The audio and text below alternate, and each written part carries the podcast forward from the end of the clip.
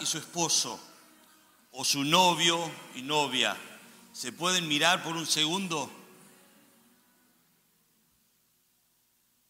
Quiero que le digan, tu amor me cautivó. No, no, pero díganlo con, con, con pasión, tu amor me cautivó. Algunos dicen, ah, no. Vamos a comenzar en esta mañana cantando de ese Dios, del amor que nos cautivó, que cambió y empieza a transformar nuestras vidas. Tomemos un segundo para ponernos de pie, saludar a la persona al lado, atrás, díganle bienvenidos en esta mañana.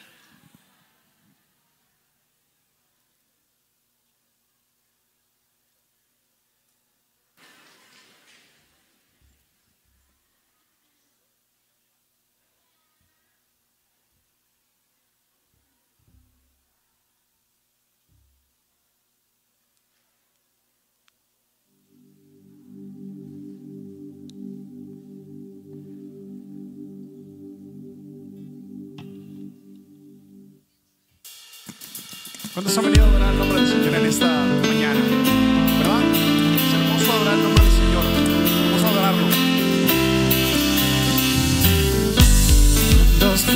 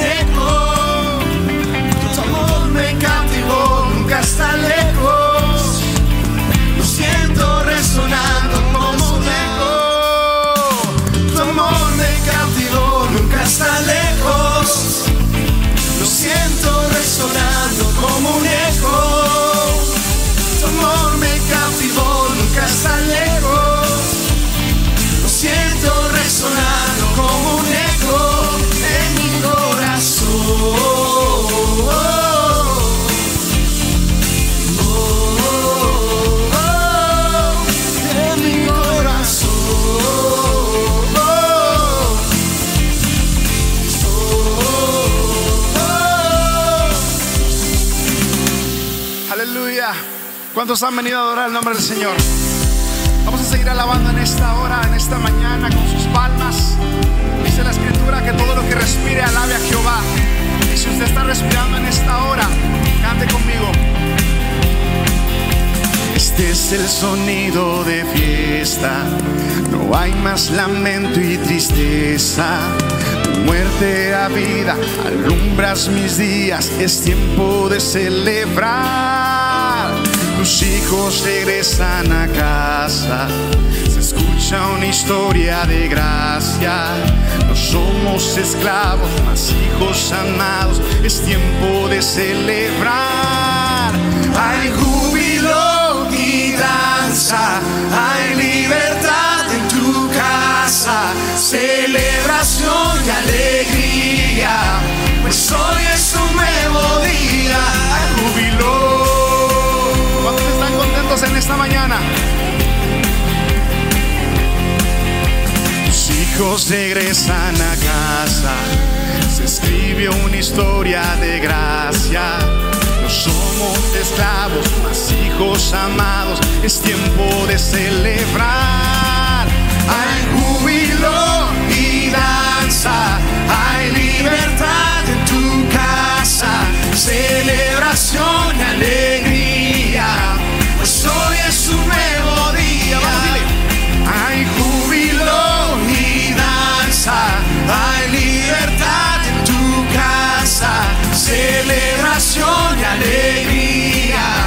Pues hoy es un nuevo día, hay júbilo. ¿Cuántos han venido a celebrar a la casa del Señor en esta mañana? Aleluya. Vamos. Ven, ven, ven, aún hay lugar. Ven, ven, ven, déjate amar. Ven, ven, ven, este es tu hogar.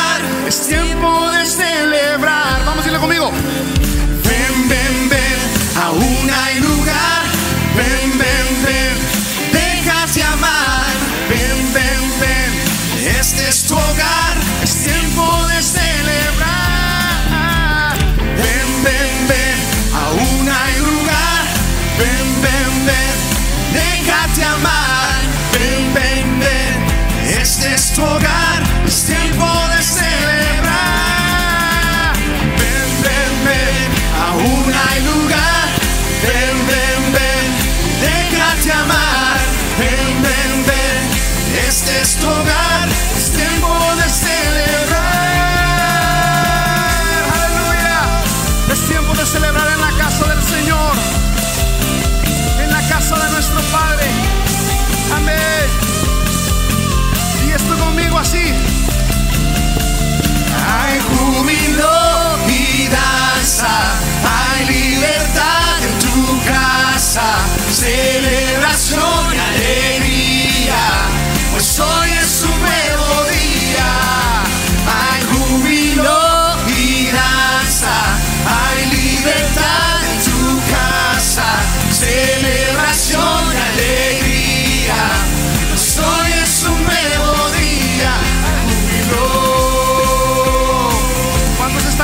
En esta mañana?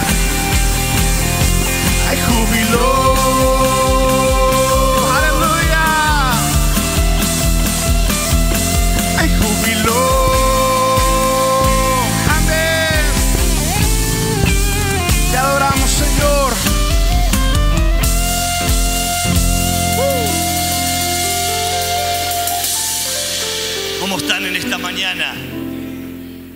Que tengan energía, pueden tomar asiento. Pero a ver, Judiel, ¿me puedes ayudar con esta canción? Que dice, Ven, ven, ven, aún hay lugar. Ven, ven, ven. déjate amar. Déjate amar, ven, ven, ven. Este es tu hogar, es tiempo de celebrar.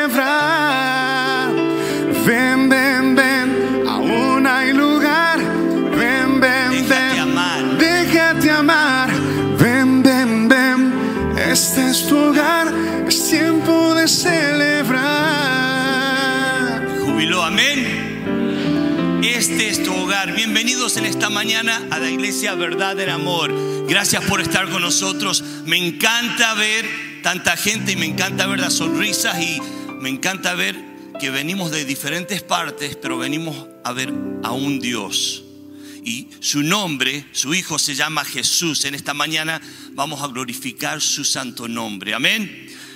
Todos que están viéndonos online también bienvenidos. Gracias por estar con nosotros. Gracias por visitarnos. Esta mañana hay alguien aquí por primera vez, quizás poniéndose de pie, levantando la mano. Queremos celebrar que están aquí nada más. A ver, bienvenidos. Hay una pareja, gracias por estar allá atrás también. Varias personas, gracias por visitarnos hoy, gracias por estar en la iglesia Verdad en Amor. Tenemos un par de cosas en esta mañana. Voy a invitar al, Dan- al pastor Daniel Martín.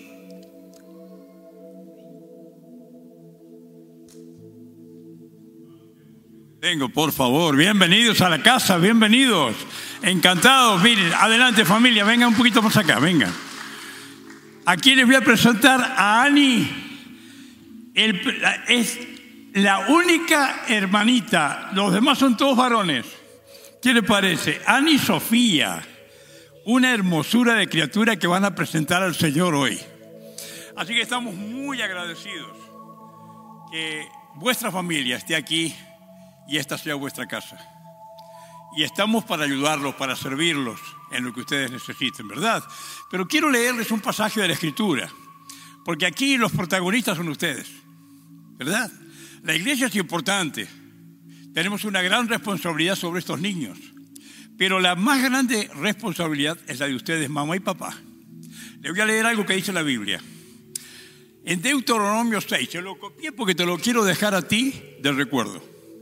Dice, y estas palabras que yo te mando hoy, no yo, sino Dios, estarán sobre tu corazón, primero.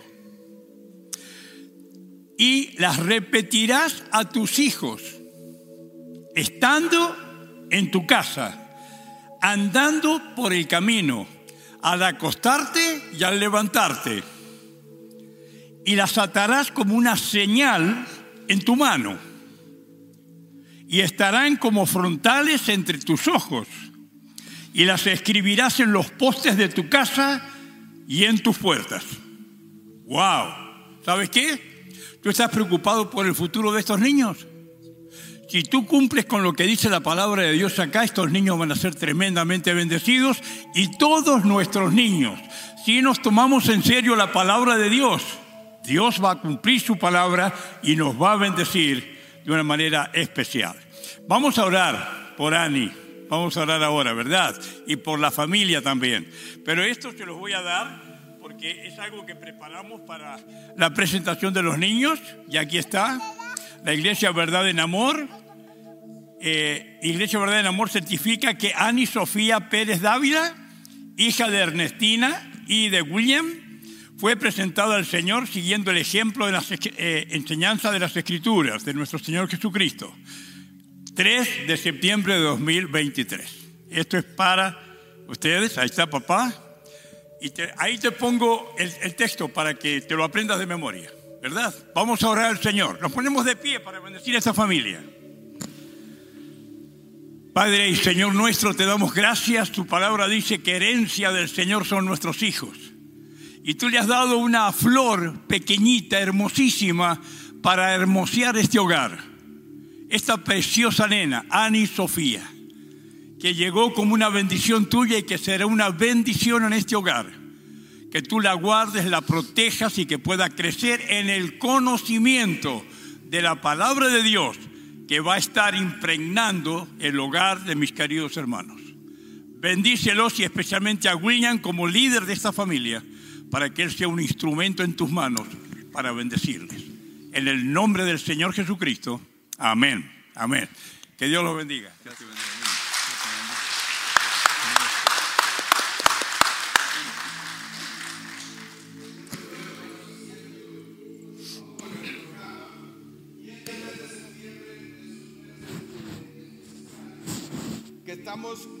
Haciendo el enfoque de Back to Church, ¿no?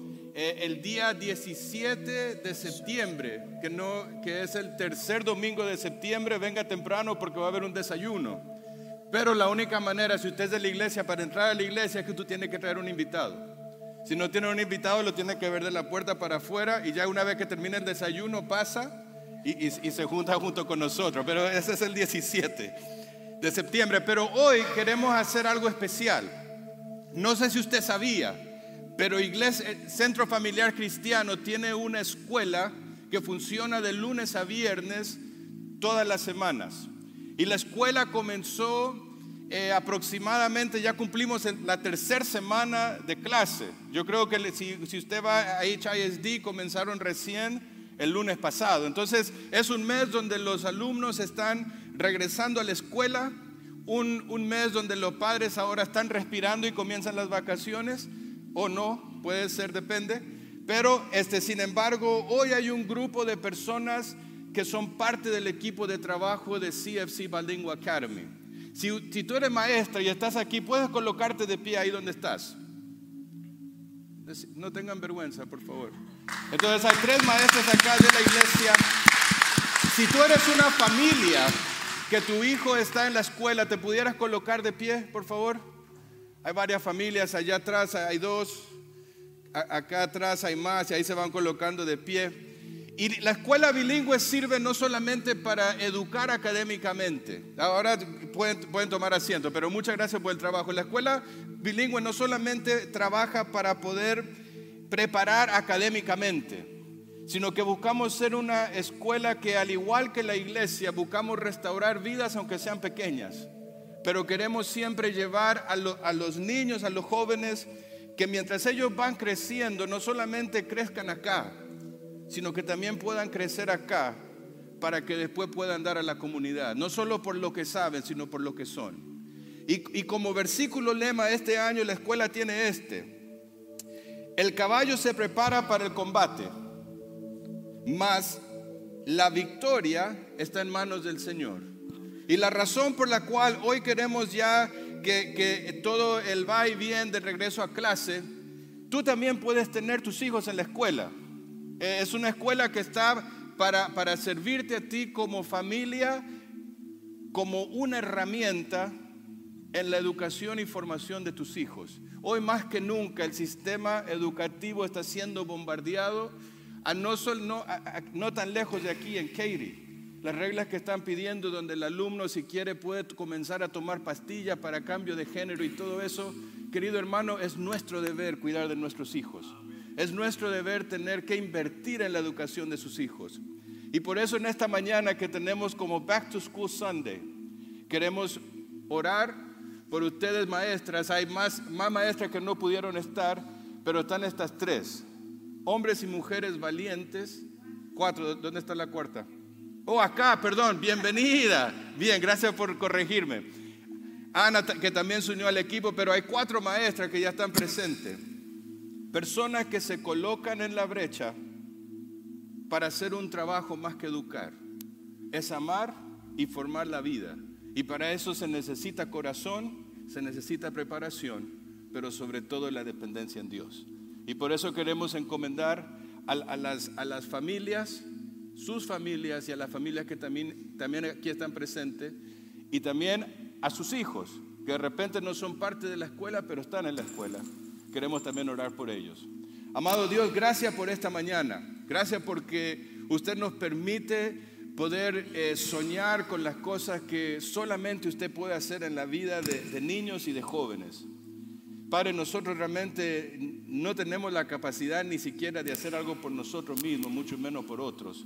Pero en su gracia y a través de su espíritu, usted nos permite poder compartir verdades que han cambiado nuestras vidas.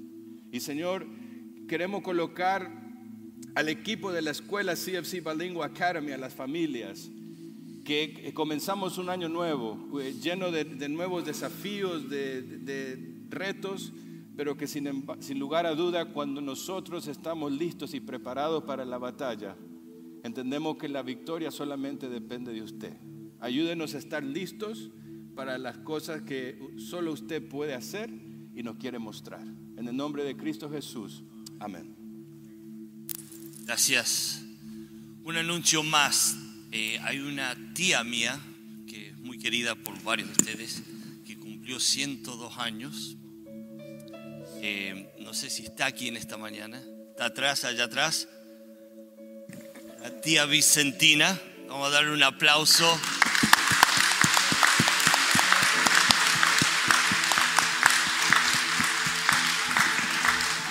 Ha sido un ejemplo para muchos de nosotros eh, por muchos años. Eh, cómo ha servido a, otra gente, cómo ha servido en otros países y dando su vida para niños, y también en Honduras trabajando y damos gracias por su vida.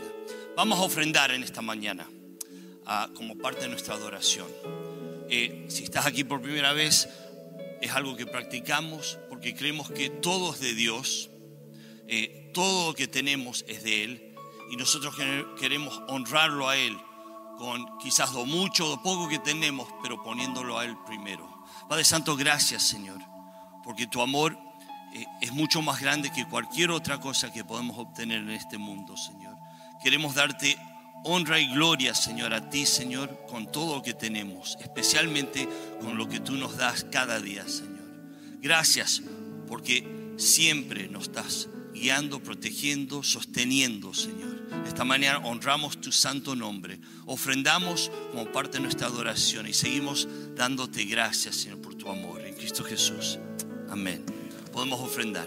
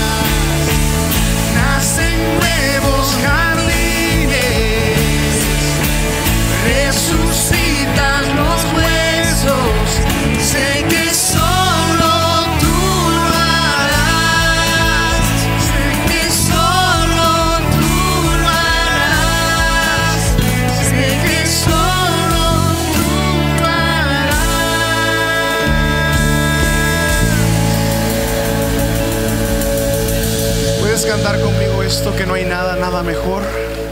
No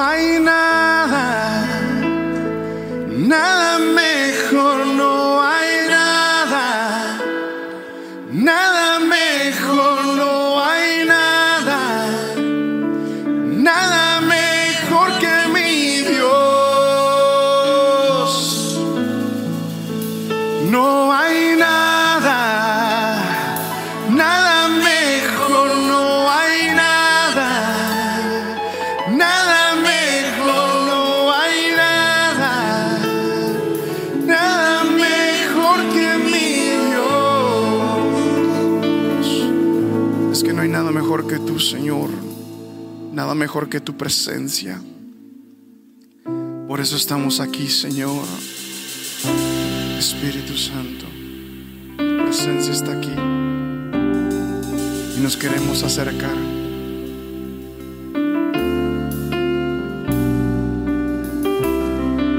Me quiero acercar, a tu lado está el mundo amar el oscuro odiar, el valle de huesos he de revivir, cantando unidos, aleluya, santo, santo, poderoso, el gran yo soy, al que signo, compadre.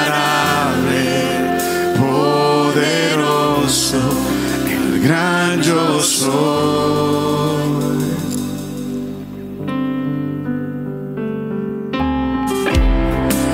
Me quiero acercar, a tu lado estar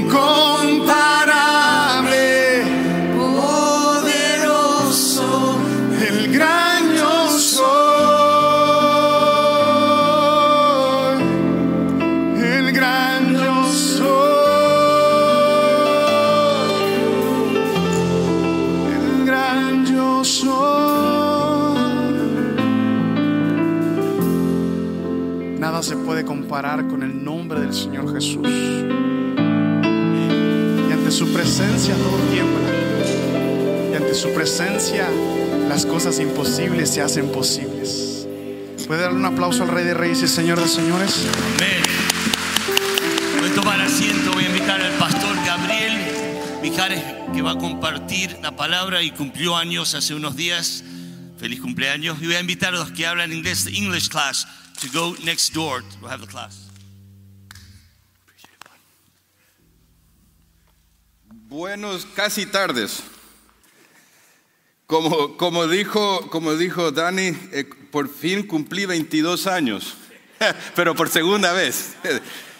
No se apresure, pero mucho quería agradecerle eh, a, las maestras, ya que hay algunas aquí presentes, por todo el cariño que demostraron el, día viernes, la sorpresa de tener la, cocina llena de, de comida y, y todo eso hizo sentir el corazón bonito, así que muchas gracias. Y después también a toda la persona que a través de la página mandaron los buenos deseos, eh, aunque no escribí palabra por palabra, pero a cada uno le puse un corazoncito, de decir lo leí y me hizo sentir bien. Así que muchas, muchas gracias.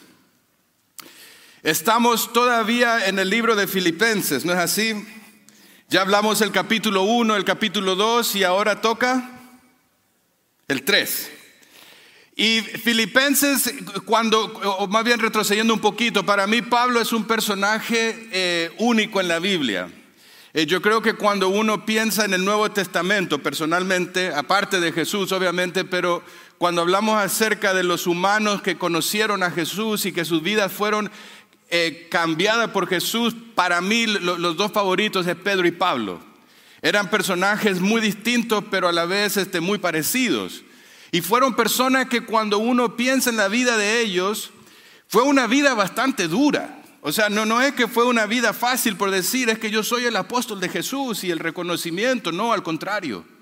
La vida de Pablo fue una, una, una vida donde él tuvo que sufrir por su fe.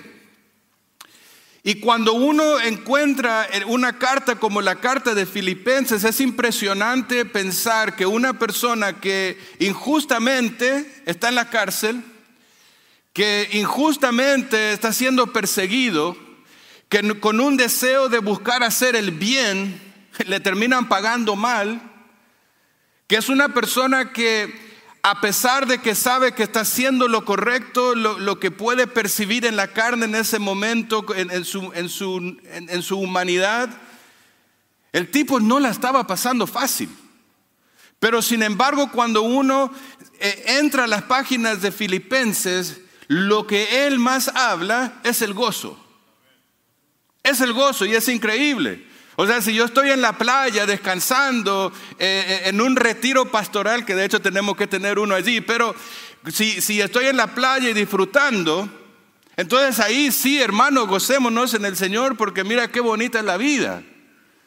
Pero sin embargo, cuando uno está sufriendo, cuando uno está en la cárcel, escuchar que una persona te, te lleva a pensar en el gozo, el mensaje es aún más contundente. Pero junto con esto, esta, esta vuelta a leer la carta de Filipenses, me, me- llamó la atención alguna cosa que antes nunca había realmente percibido eh, en, en la carta de Filipenses. Pero en el capítulo 1, por ejemplo, versículo 15 al 18, Pablo dice una- unas cosas, dice, es decir, a decir verdad, algunos predican a Cristo por envidia y por pelear, pero otros lo hacen de buena voluntad. Unos anuncian a Cristo por pelear y no con sinceridad, pues creen que así añaden aflicción a mis prisiones. Pero otros lo hacen por amor y saben que estoy aquí para defender el Evangelio. ¿Qué diré pues en- en- entonces? Pues que a pesar de todo y de todas las maneras, sea por pretexto o por verdad, Cristo es anunciado y en esto me gozo y me gozaré aún. Es decir, Pablo veía algo en la obra de Dios que decía el, el cuerpo de Cristo, aquellos que confiesan a Cristo, aquellos que deben de ser un grupo unido y que se pueden ver hombro a hombro y trabajan para llevar la palabra de Dios. Dice aún una persona pueden utilizar ese mismo ministerio para atacarme a mí. Pero dice Pablo, ¿qué me importa? Porque sea que lo hagan bien o con una actitud equivocada, lo bueno es que Cristo está siendo anunciado. Y dice, en esto me gozo. En el capítulo 2, en el capítulo 2, versículo 1 y 4, Pablo vuelve a decir esto. Por tanto, es decir, tomando el argumento del que terminó en el capítulo 1, llevando al capítulo 2, dice, por tanto, si hay alguna consolación en Cristo, si hay algún consuelo de amor, si hay alguna comunión del Espíritu, si algún efecto entrañable, si alguna misericordia, completen mi gozo sintiendo lo mismo, teniendo el mismo amor unánime, sintiendo una misma cosa. Y después dice, no hagan nada por contienda o por vanagloria.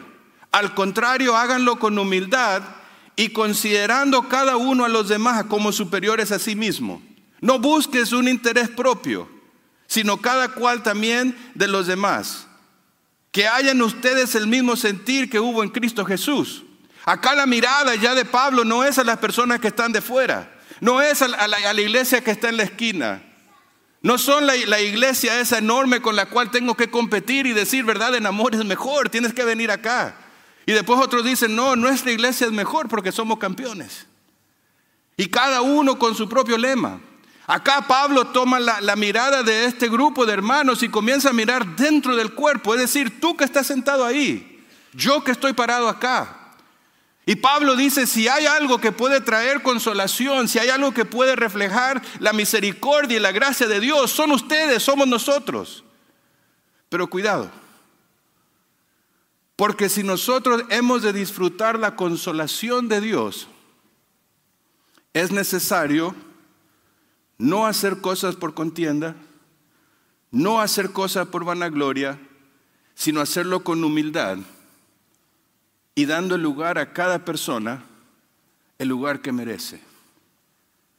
Aquí la cosa se pone un poquito más personal, porque ya no son los de la esquina los de enfrente, ahora somos los de adentro. Y en el capítulo 3, si la cosa se pone un poquito más tensa, Pablo comienza nuevamente con tres palabras, por lo demás. Como hay gente que predica el Evangelio por vanagloria, por contienda, tratando de competir con lo que yo hago, haciéndome ver menos, pero igual me gozo. Como entiendo que cuando estoy dentro de la iglesia hay personas que las cosas lo pueden hacer por vanagloria, por, por, por- por resaltar enfrente de los demás. Igual entendamos que hay consolación, pero acá en el capítulo 3 Pablo dice, por lo demás hermanos, gócense en el Señor. A mí no es molesto escribirle las mismas cosas y para ustedes es mejor. Y dice el, vers- el versículo 2, tengan cuidado de los perros. Y aquí los perros no son los de cuatro patas, son los de dos. No sé si usted los ha visto. Chiste. Pero tengan cuidado de los perros. Cuídense de los malos obreros y de los que mutilan el cuerpo. Porque nosotros somos la circuncisión, somos los que servimos a Dios en el Espíritu, los que, no nos, los que nos gloriamos en Cristo Jesús y no ponemos nuestra confianza en la carne. Aquí Pablo va a tu corazón y a mi corazón. Aquí Pablo comienza a apuntar a cada persona individualmente. Lo hizo con aquellos que eran cristianos de la región. Lo hizo con aquellos que eran los cristianos de la misma comunidad. Pero ahora Pablo lo lleva más, más personal. Y dice, ¿tú quién eres? En Gálatas Pablo había dicho algo. ¿Cómo es que ustedes, habiendo comenzado por la gracia, habiendo confiado en el Espíritu, ahora están terminando por la carne?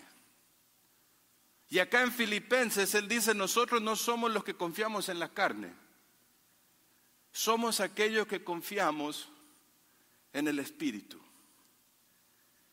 Si yo te pudiera abrir mi corazón, durante los últimos tres años, en mi vida ha habido un, ha- han surgido muchos pensamientos donde yo he cuestionado mucho de lo que yo hago. Porque yo llegué en un punto de mi vida donde la vida cristiana como tal dejó de tener propósito. Y no- te estoy diciendo cuando recién comencé, te estoy hablando de los últimos tres años. He sido parte de esta iglesia nueve. Pero en los últimos tres años Dios ha tratado con mi vida de, muchas maneras. Y no ha sido un, un camino fácil porque yo he tenido que cuestionarme muchas cosas. ¿Por qué crees lo que crees? ¿Por qué haces lo que haces? ¿Por qué dices lo que dices? ¿Por qué sientes lo que sientes? Y había momentos que con mi esposa yo tenía eh, eh, conversaciones de decir, esto no, no tiene chiste. La, iglesia no es lo que tiene que ser, se ha convertido eh, eh, en algo aburrido, algo sin sabor, algo, algo muerto. Espiritualmente yo me encontraba así. Hoy, después de tres años, eh, eh, es como que uno comienza a levantar la- más la mirada y es un espíritu fresco, un, un espíritu diferente. Pero ha sido Dios tratando conmigo de una manera difícil. Y cuando leí este capítulo, eh, que me tocaba hablar del capítulo 3, agradecí a Dios porque me, me ha enseñado muchas cosas. Y cuando uno habla del capítulo 3, esa frase, nosotros no confiamos en la carne, Pablo estaba dando un golpe muy duro a los judíos. Y normalmente la palabra perro era una palabra que el judío lo usaba para referirse a aquellos que eran gentiles. Y cuando ellos hablaban acerca del que no era judío, los trataban como perros. Pero acá Pablo usa la palabra para referirse al mismo judío. Pero aquel judío que a pesar de que había conocido a Cristo, de que entendía que Cristo era algo que se otorgaba por la gracia y entender la gracia que nos libraba de, la ley, Dice, hay personas que el día de hoy quieren predicar a Cristo, pero junto con Cristo te quieren dar una cosa, una lista enorme para poder hacer. Para mí la vida cristiana se había convertido en eso.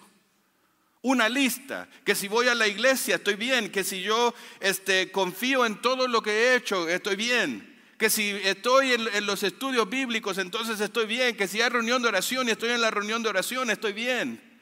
Que si cuando vengo a la iglesia de repente eh, vengo vestido de, lo más lujoso que yo pueda, porque la gente tiene que decir, este es pastor y tiene que usar la camisa y la corbata porque es el pastor. Y para mí se me ha convertido en muchas de estas cosas. Y de repente cuando tú miras tu vida, yo no sé, yo te hablo de mí, cuando tú miras tu vida, la vida cristiana para ti puede ser algo donde se ha convertido en algo muerto. Donde más que vivir la vida cristiana como tal, vamos arrastrándonos, tratando de buscarle sentido del por qué. Y sabes, en este capítulo, Pablo, cuando habla a la iglesia, cuando habla a estos hermanos, él lo dice, si hay alguien en el cual se puede jactar de las cosas que, que han hecho, soy yo. Porque siendo judío antes de conocer a Cristo, yo tenía todas las credenciales para ser de lo más alto en la sociedad. Yo pudiera haber sido el líder de todos ustedes que están hablando. Y Pablo comienza con la lista aquí. Dice, aunque también yo tengo de qué confiar en la carne. Si alguno piensa que tiene de qué confiar en la carne, yo más. Fui circuncidado al octavo día y soy del linaje de Israel, de la tribu de Benjamín. Soy hebreos de hebreos en cuanto a la ley fariseo, en cuanto al celo, del- en cuanto al celo perseguidor de la iglesia. Y en cuanto a la justicia que se basaba por la ley, irreprensible. Pablo decía, ¿quieres ver mi carnet de presentación? Este soy yo.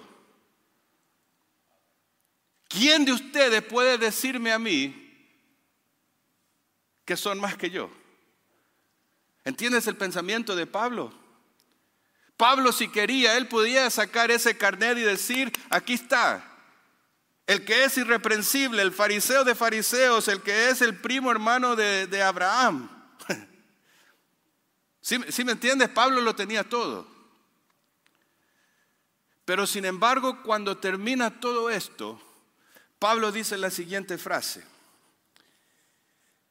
Pero todo lo que para mí era ganancia, lo he estimado como pérdida por amor de Cristo. Pablo dice, todo esto a lo cual yo me puedo jactar, no me sirve absolutamente de nada. Pero sabe, muchas veces nosotros no la creemos. Pero Señor, es que yo estudié, yo dejé todo lo que, la, comunidad que tenía en este país y yo me fui para estudiar.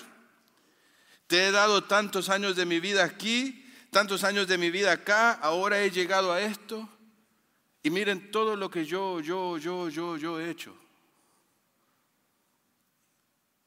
Religioso. Y muchas veces nuestra historia, en vez de convertirse en una historia donde la gracia y la misericordia de Dios es algo que vivimos cada día, aquello que va ali- alimentando nuestro ego, no nuestro espíritu, sino nuestro ego, es- es todo lo del ayer. Y es que yo, y es que yo fui, y es que yo hice. Y algo que me llama la atención es que cuando uno va a la Biblia, hu- hubo ciertas personas que tuvieron un encuentro muy personal con Dios. Si uno regresa al Antiguo Testamento, está Isaías, que Isaías pudo contemplar a Dios. Y la respuesta de Isaías, ¿cuál fue? Señor, mírame yo que soy un profeta. Mírame yo que he predicado a toda esta nación. No, ¿sabes lo que hizo Isaías? Isaías cayó al piso y dijo, ay de mí, Señor, soy hombre muerto. Y después, si uno quiere ir más allá al Nuevo Testamento, Juan en la isla de Patmos, ¿qué fue lo que dijo? Contempló al Señor. ¿Y cuál fue la reacción? Señor, mírame, estoy en la isla, estoy sufriendo por tu causa. Mira todas las personas a las cuales he predicado, mira todas las personas que ahora van al cielo por mí. ¿Sabes? La actitud de Juan fue la misma. Él cayó al piso y dijo, soy hombre muerto.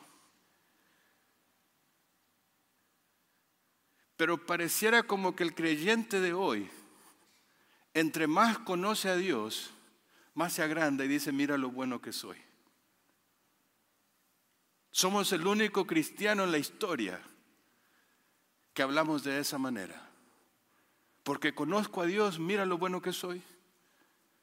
Mira que ya no soy como tal. Mira que yo no hago esto. Mira que ahora yo sí sirvo en todas las cosas de la iglesia. Mira que en todas las reuniones yo estoy, todos los domingos soy el que abro la puerta. Le gano al pastor Daniel Martín.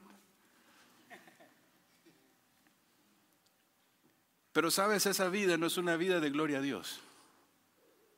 Es una vida de gloria a mí. Y cuando uno mira la vida cristiana desde esa óptica, en el caso mío, el resultado fue mucha frustración y un sentir de vacío.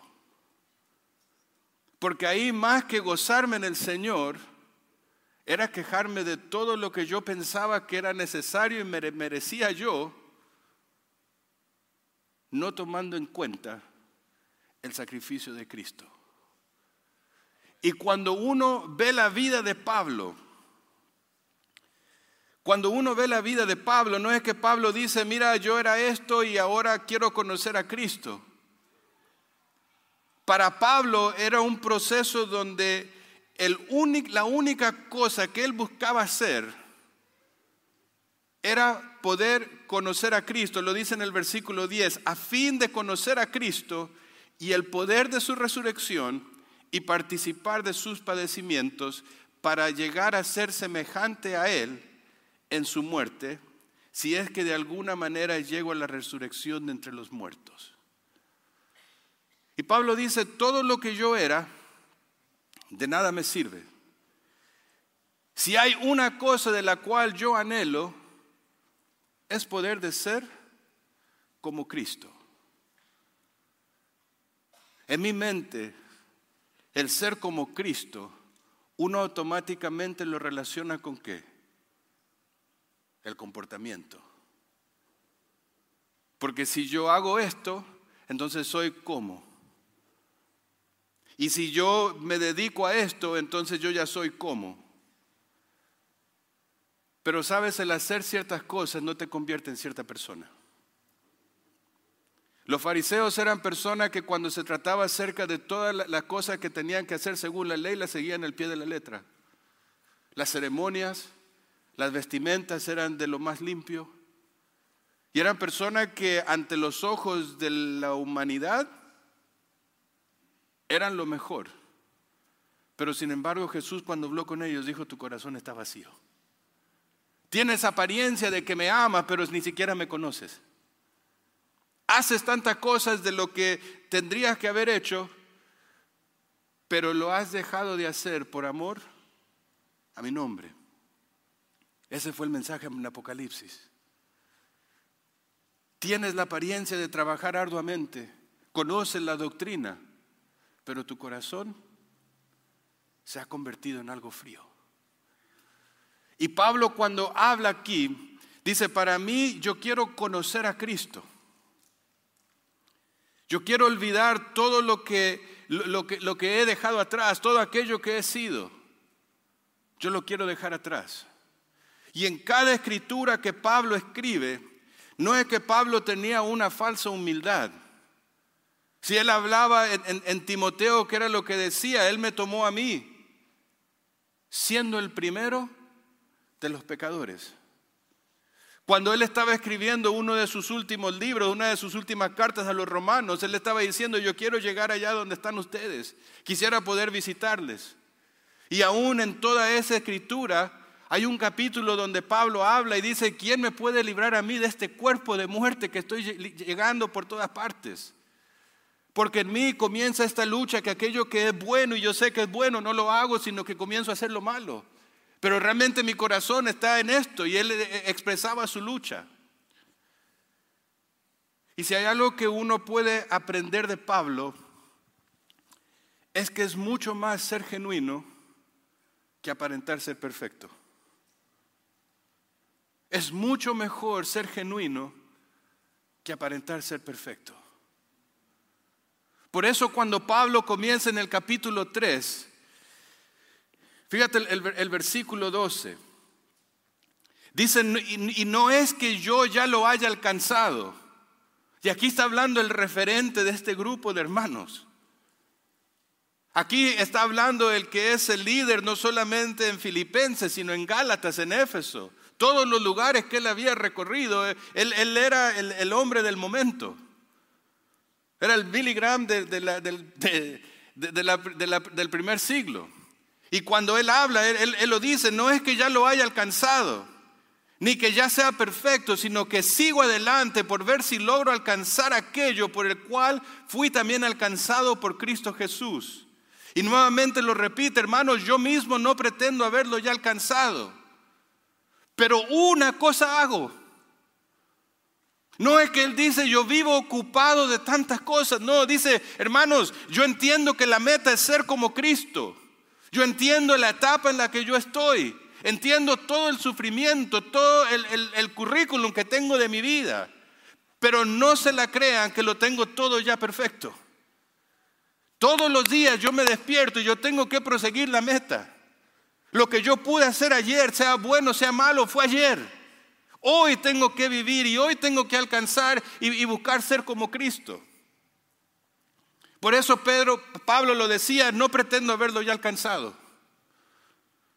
Si hay solamente una cosa que hago, yo quiero vivir mi vida conociéndolo más a Él.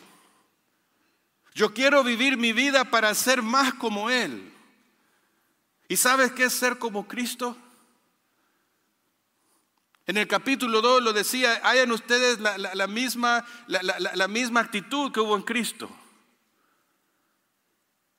El ser como Cristo no se trataba de Él.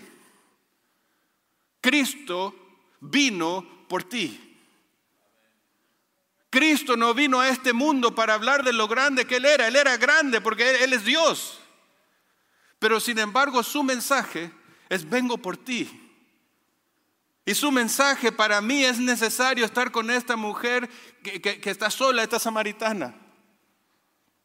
Para mí el mensaje, dice Jesús, era venir y hablar con esta prostituta que la gente lo quería, que, que la quería matar, porque estaba cometiendo adulterio. Para mí la necesidad era venir con esta persona que necesitaba ser sanado. ¿Desde cuándo la vida cristiana se creó para que tú seas el centro del universo? ¿Tú quieres ser como Cristo? Nosotros decimos ser una iglesia que tenemos, que queremos tener eh, eh, una iglesia con pasión para Dios y con pasión para el hombre.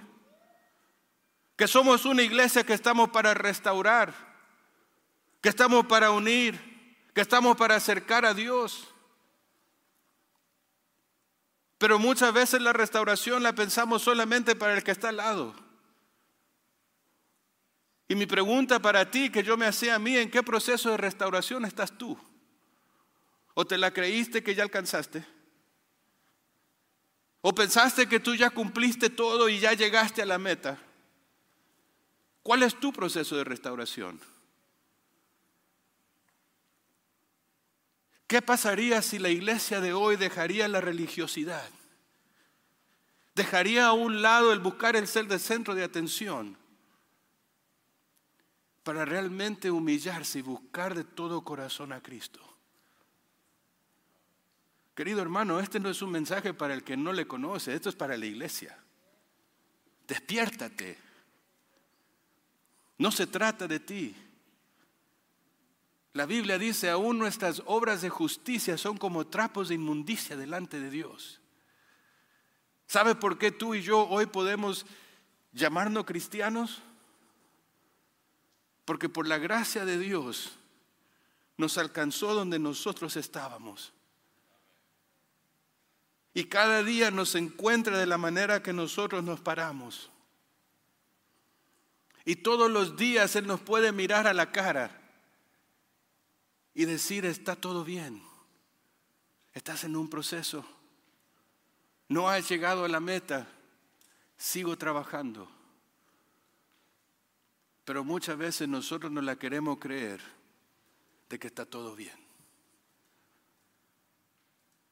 Y por eso mismo que nosotros creemos, muchas veces dejamos a Cristo fuera de lo que hacemos, porque se trata de mí. Y Pablo dice, yo quiero ser como Cristo. Pero el ser como Cristo yo entiendo que se requiere humildad. El poder entender que yo tengo que estar a la par con la gente que está doliendo porque yo estoy doliendo. Que si una persona está eh, luchando con ciertos pecados, yo tengo que entender que Cristo también está tratando pecados en mi vida. Porque si tú me dices que tú no luchas con el pecado, o me estás mintiendo, o estás muerto. Y si me estás hablando y no estás muerto, me estás mintiendo. Y si yo te digo que con mi vida está todo bien, no estoy siendo genuino.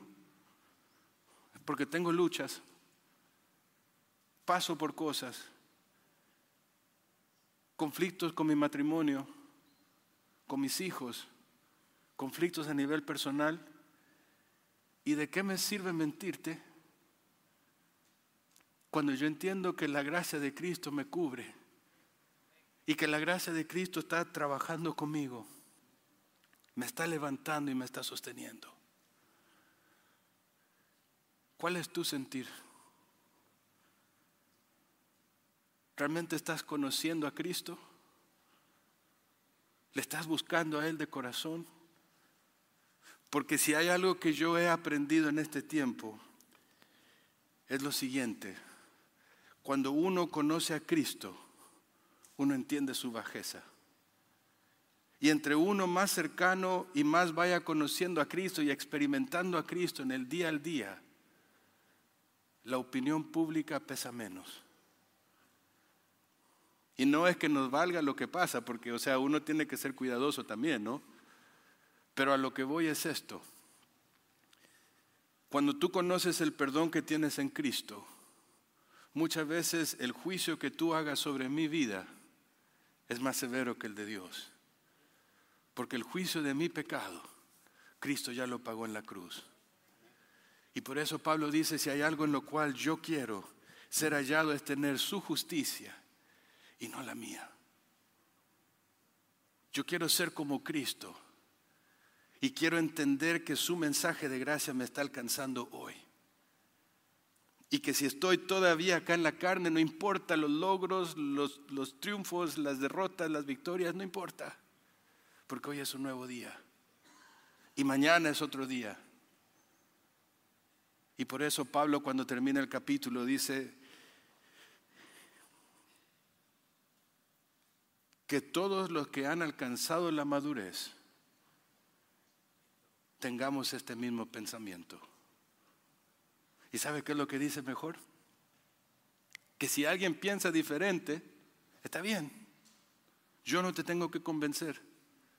Pero mi oración es que Dios a ti te pueda convencer de lo que significa vivir en la gracia y poder vivir en la libertad que tienes en poder conocer a Cristo.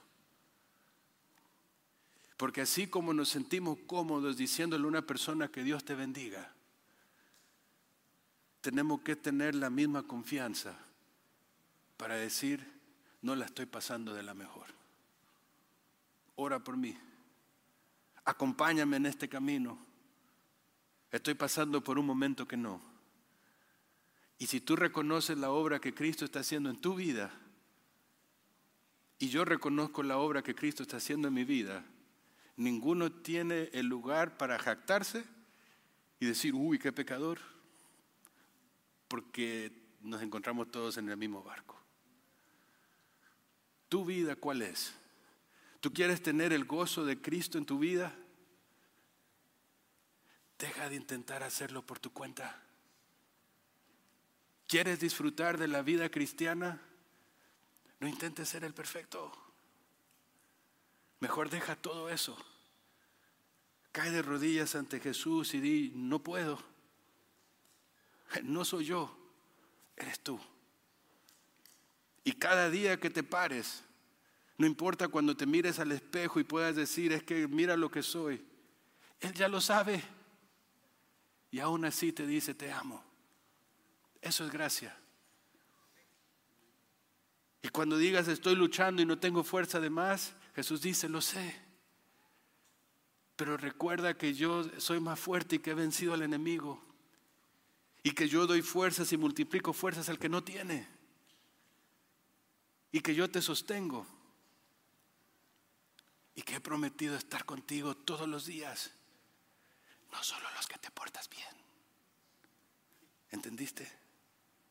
Todos los días.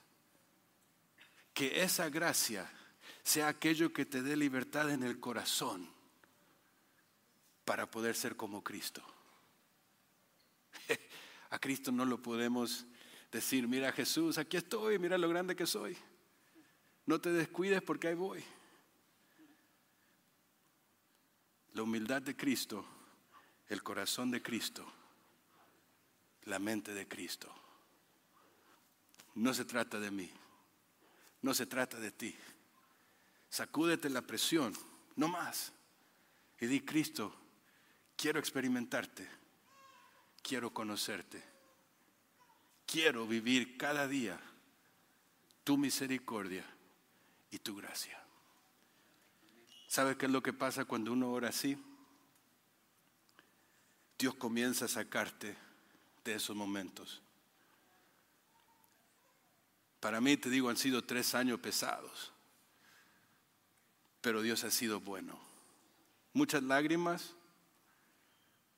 mucho dolor, pero hoy yo miro hacia atrás y digo, Dios, gracias, porque antes la cosa era diferente. Entonces, ora por mí. Ora por mis luchas, ora por mi matrimonio, ora por mis, por mis hijos. Y recuerda, Dios sigue estando en proceso. Y yo hago un compromiso contigo, oro por ti, porque entiendo que también estás en un proceso. Y eso se llama iglesia. Restauramos, unimos y acercamos a Dios. Amado Dios, gracias por esta mañana. Gracias porque su fidelidad es siempre y su misericordia es nueva cada mañana.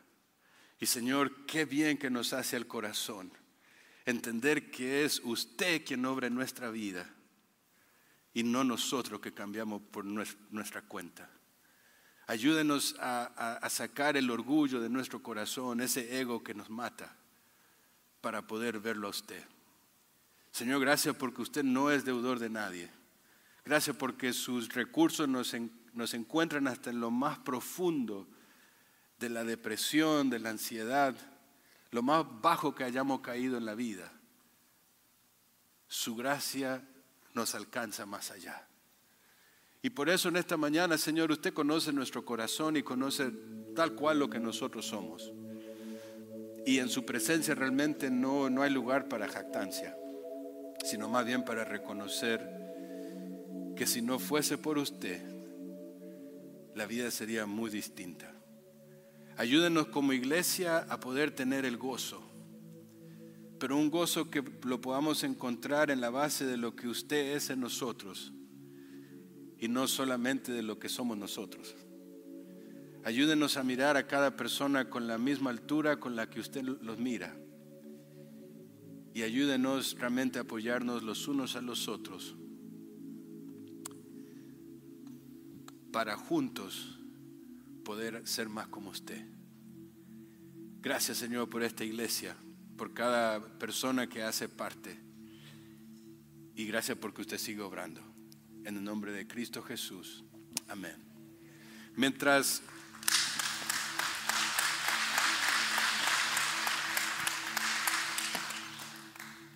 mientras los músicos cantan, tú conoces tu corazón y tú conoces realmente la lucha que tú llevas. Yo te comparto de la mía porque es la que conozco, pero tú conoces tu corazón.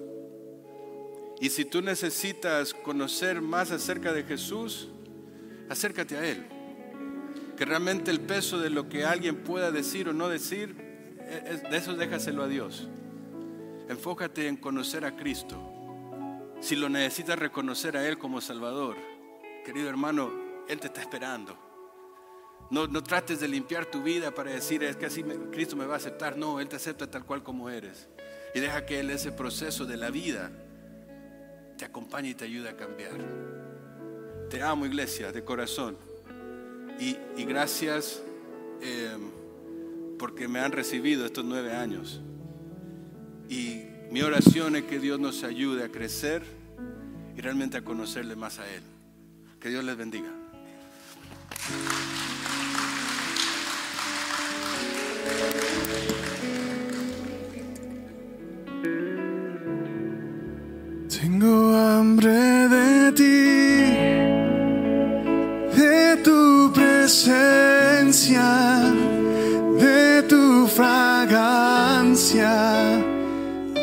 tu poder.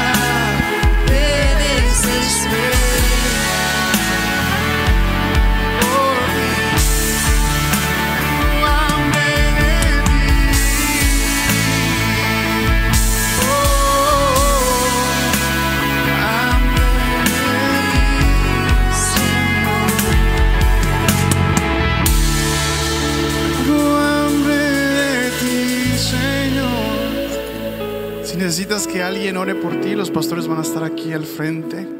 Si necesitas oración, puedes pasar con toda confianza.